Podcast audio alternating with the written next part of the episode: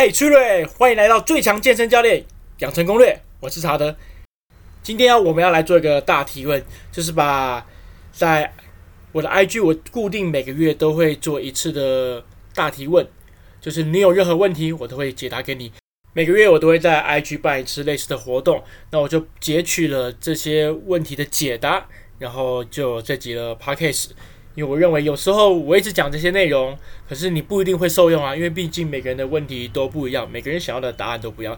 所以今天这一集，我就针对我在 IG 做的大提问的解答，然后分享给大家。第一题就是，念完运动科学系、运动科学研究所，一定要到健身房历练吗？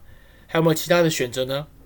我先讲，这就跟学历到底能不能跟能力能够做到一个结合了。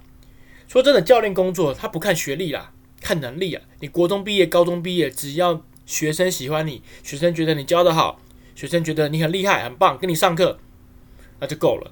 而且学历在健身房工作真的没有太大的差别。说真的，你可能会觉得哇，我念完运动科学研究所，结果到健身房工作好像没有比较好。我必须说这是事实，除非你的学术能力能够化成白话文，用在专业上的沟通以及教学上的指导。不然的话，你念研究所再来当教练，除非你未来你想要当讲师，或者是你未来是要走纯学术路线，不然的话，你没有经历过健身房的洗礼啊，你出来当讲师或者是在工作，其实你很容易碰壁啊。毕竟你不了解业界人的想法，你也不知道客人的想法。有句话我分享给你啊，就是神仙下凡也要接地气啊，他才会有力气嘛。所以。念研究所呢，一定要到健身房历练吗？我认为是一定要的。好，第二个问题，怎么训练体重过重的人？说真的，我已经蛮久没有听到人问我专业上的问题啊。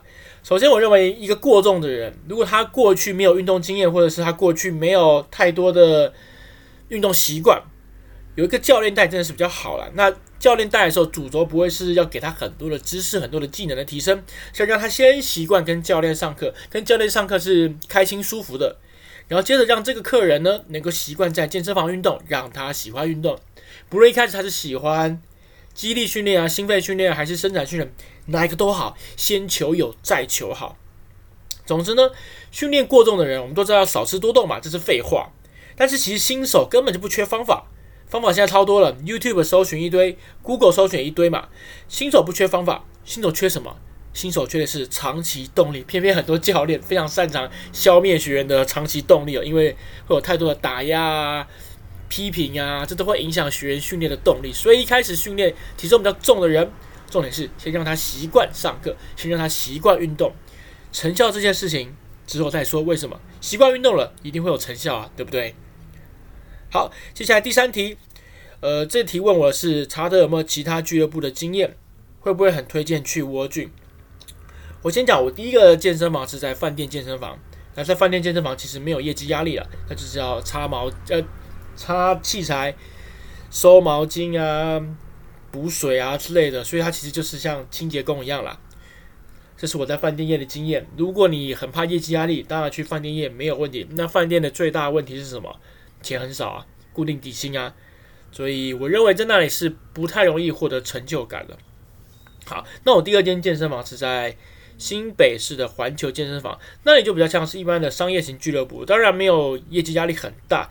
不过在这类的健身房遇到的最大问题是什么？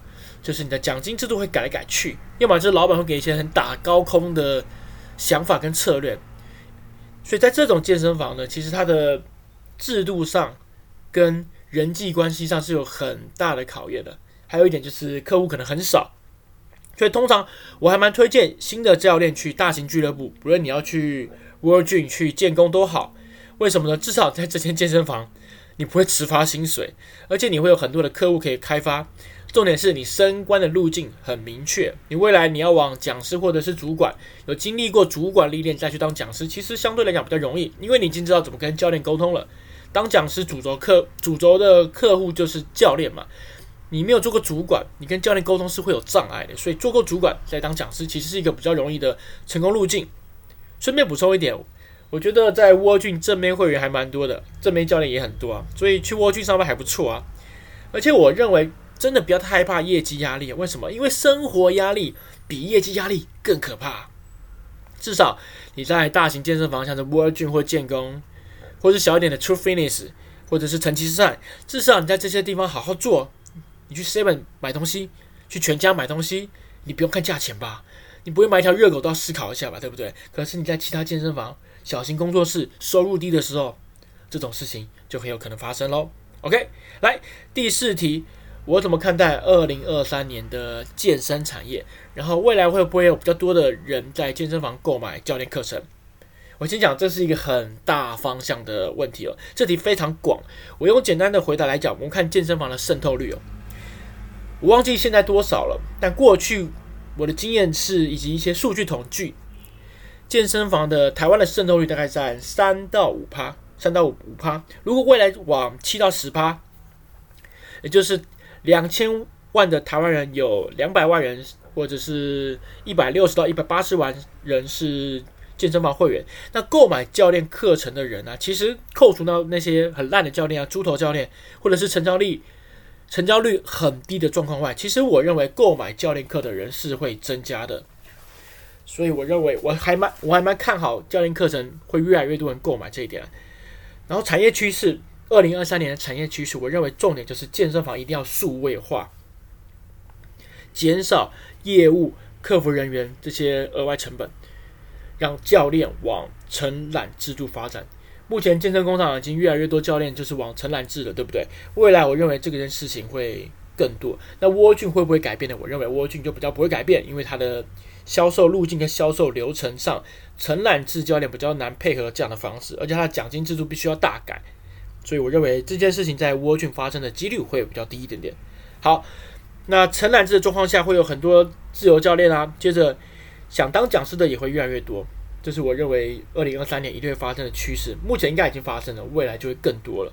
所以顺便讲一下，呃，未来我在二零二三年也会是开一些课程，是辅佐讲师、辅佐自由教练能够往这边发展的。因为当很多人想做这件事情的时候，你不能跳进去跟他们竞争，相反的，你要跳出来帮他们做好自由教练，帮他们做好讲师。我认为这是一个比较好的商业模式。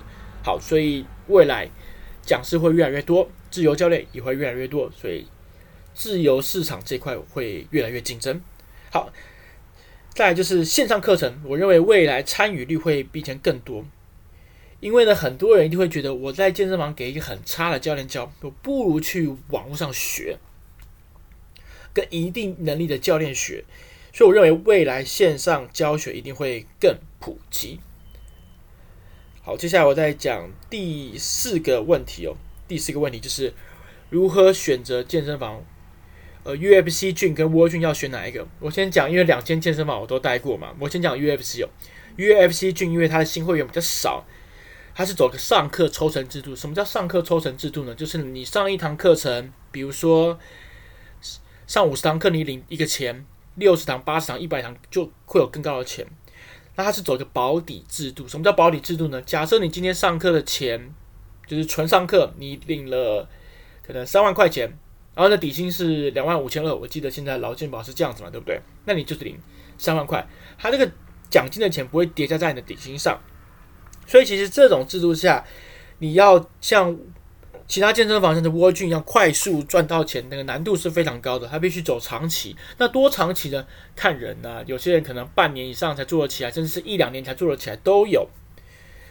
当然，这种制度的好处是后期收入比较高嘛，因为你上课越多，钱越多，那当然你赚的钱比较高。我记得健身工厂好像也是这样子，因为他们好像改制度了。OK，那 World Gym 的话，前期赚钱比较快，教育训练比较完整。那加当然你没有遇到一些鸡歪主管了，你当然比较容易生存。哦，我讲这么明显，不知道会不会被一些人追杀。总之，如果你问我的话，新手我推荐去 World Gym，因为会员比较多，然后奖金的抽成会让你比较。前期比较容易赚到钱，然后教练赚到钱的重点是什么？教练赚到钱才有办法进修专业啊，你才不会上那种一一到两万块的课都不敢去上，就上那些两三千块的，两三千块的课啊。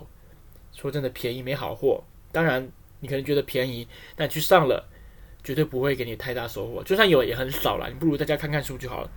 好了，我也许会得罪人，但这是我的心里话。OK。